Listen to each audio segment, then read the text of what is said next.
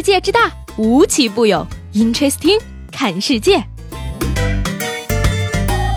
本节目由喜马拉雅青岛独家出品。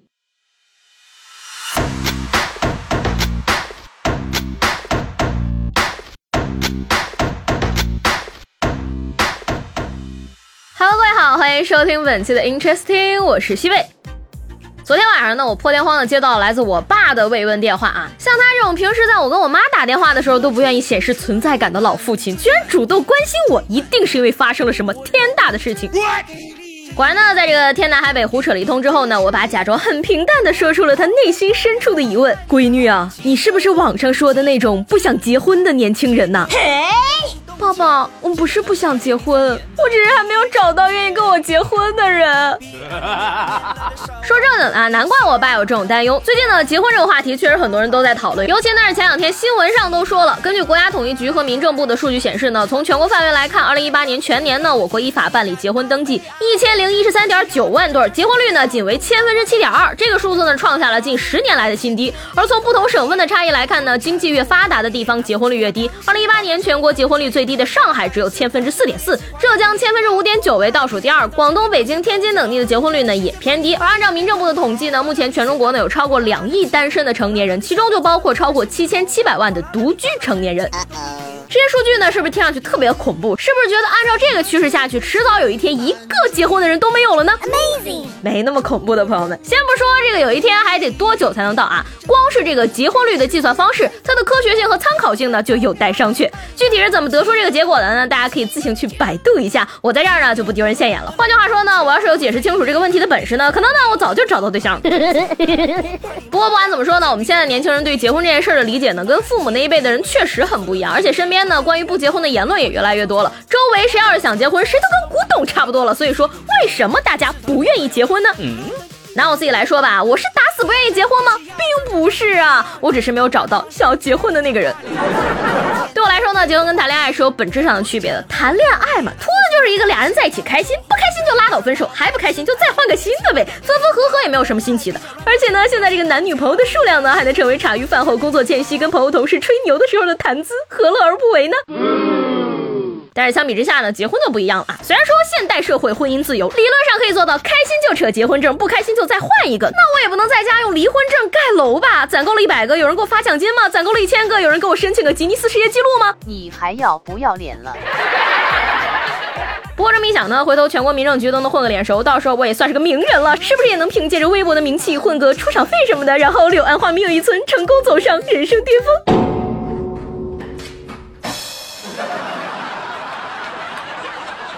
所以说呢，对于婚姻的态度呢，我还是很谨慎的。我曾经认认真真的想过啊，如果说我想跟谁结婚了，那一定是因为我做好准备跟这个人一起生活上几十年了，每一天睁眼闭眼都是这个人。我的天哪，这个事儿想想就恐怖好吗？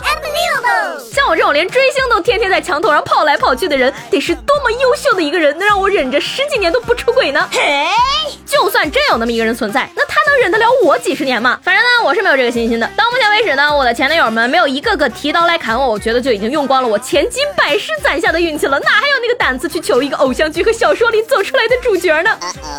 况且呢，你看看现在这些满天飞的离婚事件，安宰贤说具惠善就是他的整个宇宙，宋仲基发誓说跟宋慧乔不离不弃，李晨说会一直保护范冰冰，谢霆锋说会跟张柏芝好好在一起，文章说这辈子最骄傲的就是马伊琍。世界变化那么多，真正永恒不变的陪在你身边的，只有你一口一口吃出来的肉和每天都会多一点点的皱纹。再假设哈，天上掉馅饼，我真的走了狗屎运，碰见一个这么偷走我的心原因，把真心交给我几十年的人，我们俩也不能凭着一腔的花痴，带着滤镜过完这后半辈子吧？童话的结局呢，永远都是公主跟王子幸福的在一起了，从来没有人写他俩结婚之后的番外呀。你怎么知道他们俩不会为了谁先上厕所，一天刷几次牙，吃鸳鸯锅还是吃九宫格，吵一个天翻地覆呢？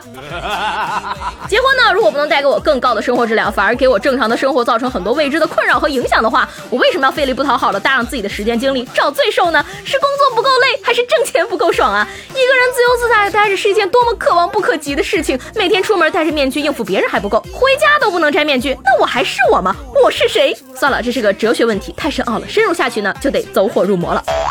说到这个生活质量，为什么不结婚？我没有钱。我要是一个富婆，我早就包养一个流量小生了，好吗？我不仅跟他领结婚证，我还要全力支持他的事业，给他买最一线的资源，看他拿奖拿到手软，红遍大江南北，不戴口罩帽子都不敢出门。我就做他幕后的女人，天天去什么八组俄组吃自己的瓜，看着粉丝路人到处扒关于我的蛛丝马迹，想想都刺激呀。醒醒！嗯，可是现实很骨感啊！我不是富婆，也没有富豪愿意包养我这种身高一米六、体重一百四的如花呀。都说贫贱夫妻百事哀，想想自己每次想买东西的时候那股抠抠搜搜的劲儿，你就知道这句话真的是至理名言。一个人过吧，不买就不买了；俩人过的时候，你很容易就把怨气撒到对方身上了。你为什么不给我买？你就是不舍得给我花钱，你就是不够爱我，离婚吧！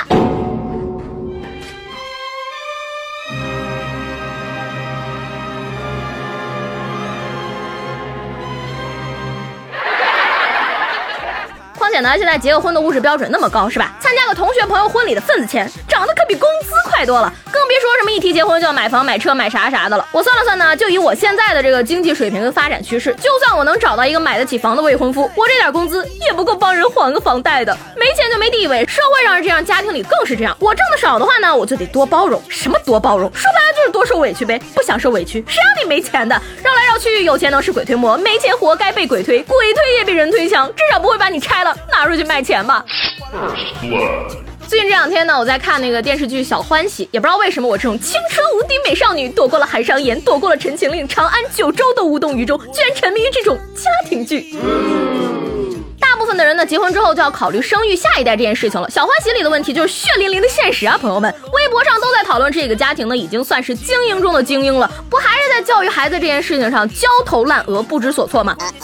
本着自己对自己孩子负责的想法呢，先不说我的经济水平能给孩子带来什么样的生活吧，我自己还是个宝宝呢，我怎么去教育另一个更小的宝宝？我都没能在这个社会上有什么立足之地，我怎么教孩子生存呀？我就算想让孩子开开心心玩玩闹闹，难保他长大了不会埋怨我怂恿他玩物丧志啊！我要是想好好教育孩子呢，万一我这种脑残智障把孩子教废了，让来一个有科学家天赋的好苗子，硬生生活成了话痨，我这都不是对不起孩子了，我这是对不起全社会、全人类呀！这么大的锅，我可背不动啊！上个周末呢，我去参加了一个闺蜜的婚礼，同桌的一个七八岁的小男孩突然就问我说：“阿姨，你结婚了吗？”我说还没有。没想到他继续问我：“阿姨，你今年几岁了？为什么这么大年纪还没有结婚呢？”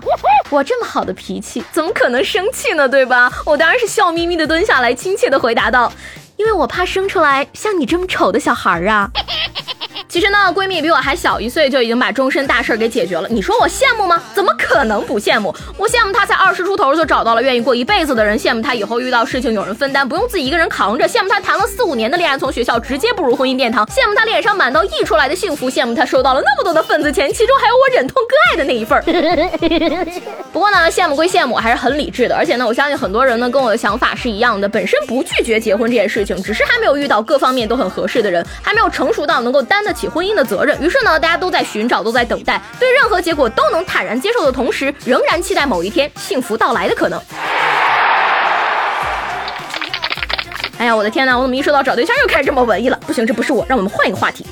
最近呢，评论里很多朋友都在对改版后的节目呢提了很多的意见和建议，每一条呢我都有认认真真的去看，非常感谢大家的支持。那我接受所有对我的鼓励和批评，因为现在呢也是处于一个摸石头过河的阶段。我的这些碎碎念呢，可能没有原来那么密集的笑点，但是确实是我想分享给大家的自己的真实的看法。因为我这个半文盲的文化水平呢不够，所以说我的表达也很生涩。但是呢，我会努力继续让接下来的节目更好玩的，也希望呢你们有想听的话题可以分享给我。那今天节目就是这样了，我是西贝，下期节目见了，拜拜。世界太疯狂，耗子都给妈当伴娘。骑德龙，骑东墙，骑德德龙德龙东强。我在意你，含糊你，伺候你。我不光怕你，关键现在我怕你妈呀！喝水闭嘴揉腿，亲一口老鬼。感谢 TV，感谢所有 TV。床前明月光，玻璃玻璃好上霜。打麻将双人床。